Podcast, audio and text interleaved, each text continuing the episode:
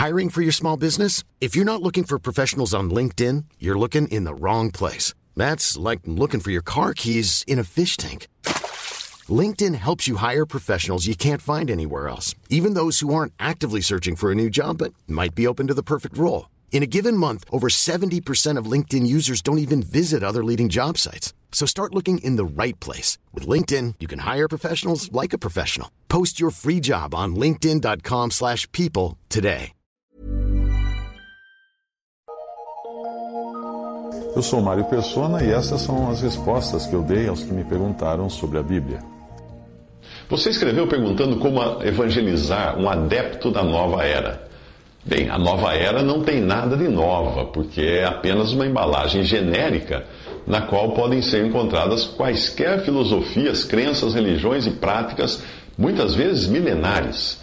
Mas o sentido é menos de um recipiente de compartimentos estanques e mais de um liquidificador no qual você prepara uma vitamina espiritualista com os ingredientes que mais lhe agradam, às vezes até conflitantes e contraditórios entre si.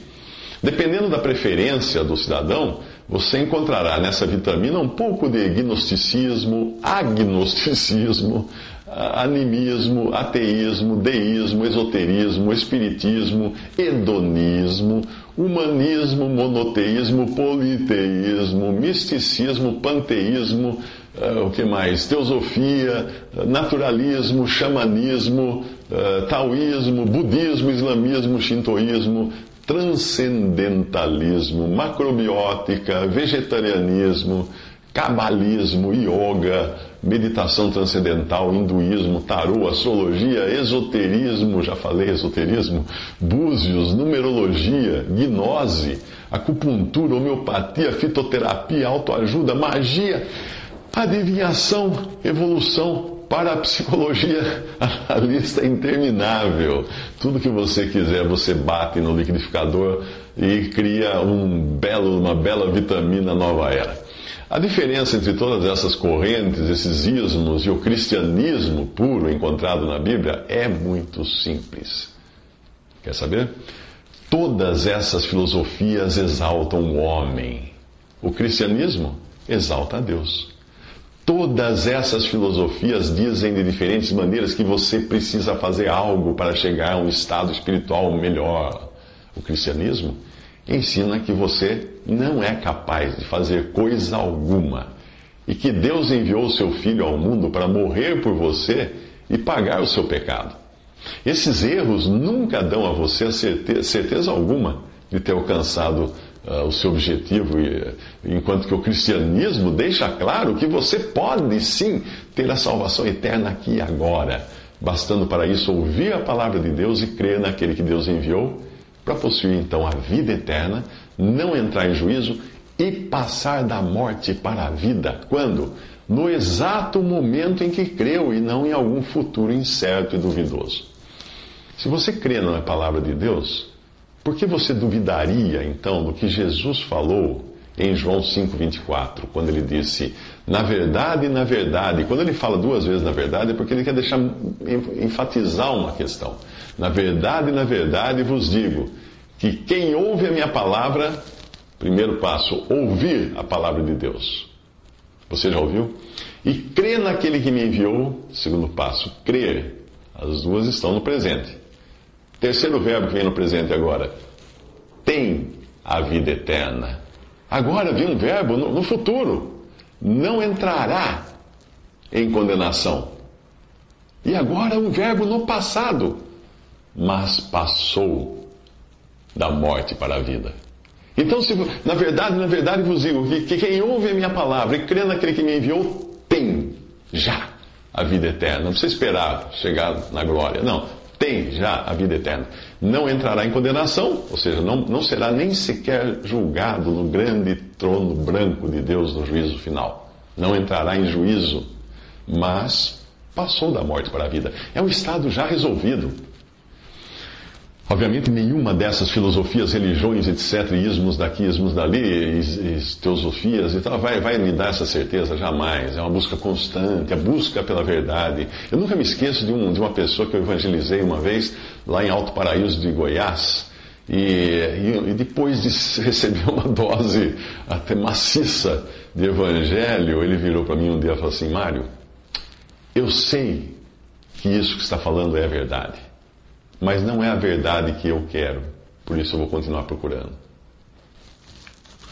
Satanás tem milhares de anos de experiência em enganar os seres humanos. Evangelizar um incrédulo é uma coisa. Evangelizar um simpatizante da nova era e de todos os ismos que estão nesse, nessa vitamina, as suas filosofias satânicas, evangelizar, evangelizar uma pessoa assim é, é, é outra coisa.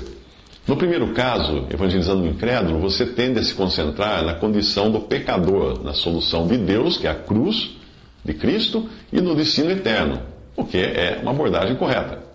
No segundo caso, nós somos tentados a entrar no terreno do inimigo para discutir suas ideias, e é aí que mora o perigo, porque isso contamina.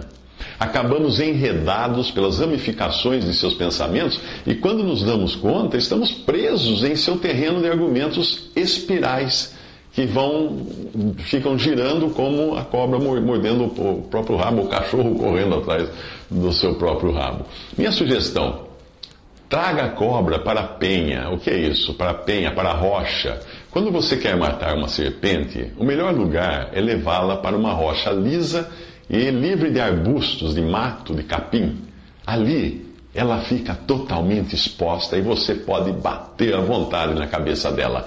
A serpente é Satanás. E as suas doutrinas também é o seu veneno, né? Agora, a rocha, quem é a rocha? É Cristo.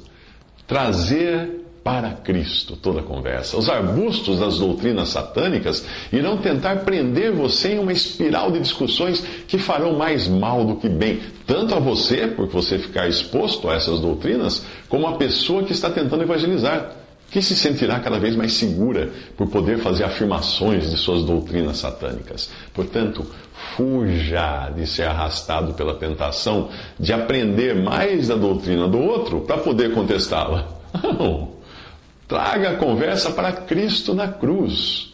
Traga a serpente para a penha, para a rocha, para a obra definitiva, para o sangue derramado, para a remissão dos pecados, para a ressurreição. A síntese do Evangelho é o que você encontra nos primeiros versículos de 1 Coríntios capítulo 15.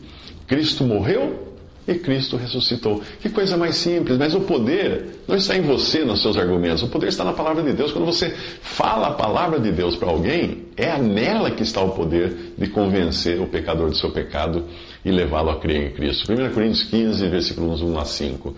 Paulo escreve: Também vos notifico, irmãos, o evangelho que já vos tenho anunciado o qual também recebestes e no qual também permaneceis, pelo qual também sois salvos se o retiverdes, tal como vou-lo tenho anunciado, ou seja, na sua forma pura, se não é que cresces em vão.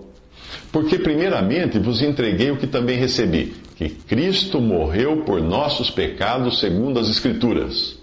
Primeira coisa. Segundo, e que foi sepultado e que ressuscitou ao terceiro dia, segundo as Escrituras. Pronto, isso é Evangelho. Resumindo, não deixe o outro falar, mas faça perguntas diretas para ele, do tipo: O que acontecerá se você morrer hoje? Hum? Essa é uma pergunta. Como você se apresentará a Deus com os seus pecados? Porque ele sabe que tem pecados. Terceira, qual é o único documento sobre Jesus escrito por testemunhas pessoais e oculares que conviveram com ele? Qual é o único documento que existe? O outro, o seu interlocutor, pode querer racionalizar e dar as explicações das filosofias que ele segue, mas na hora dele colocar a cabeça no travesseiro quando chegar em casa, todo ser humano sabe que precisará, precisará, terá de se encontrar com Deus. E todo ser humano sabe que os seus pecados são um grande impedimento para encontrar-se com aquele que é puro, sem pecado, justo, perfeito. Todo ser humano que não foi salvo teme a morte, pois a obra de Cristo também tem por objetivo nos resgatar desse medo. Hebreus 2, de 14 a 15 diz: E visto como os filhos participam da carne e do sangue, também ele participou nas mesmas coisas que, para que pela morte aniquilasse o que tinha o império da morte, isto é, o diabo, e livrasse todos que com medo da morte estavam por toda a vida sujeitos à servidão. Em Provérbios 30, 18 a 19, diz: Estas três coisas me maravilham. Agora vem da onde eu tirei a ideia da cobra na penha. Estas três coisas me maravilham, e quatro há que não conheço: o caminho da águia no ar, o caminho da cobra na penha, o caminho do navio no meio do mar e o caminho do homem com uma virgem.